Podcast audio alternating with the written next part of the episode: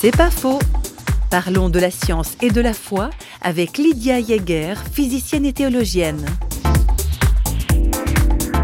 Y a eu des moments dans l'histoire où les découvertes de la science ont été vues comme s'opposant à la foi, mais euh, ce qu'on voit aussi en parallèle, et ça me paraît beaucoup plus important, c'est que la foi chrétienne a en fait joué un rôle au moment de la naissance de la science.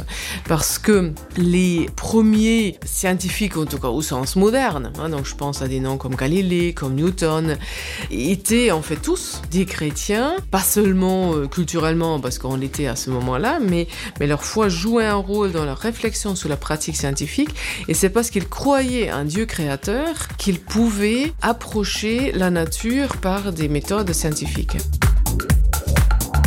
C'est pas faux, vous a été proposé par parole.ch.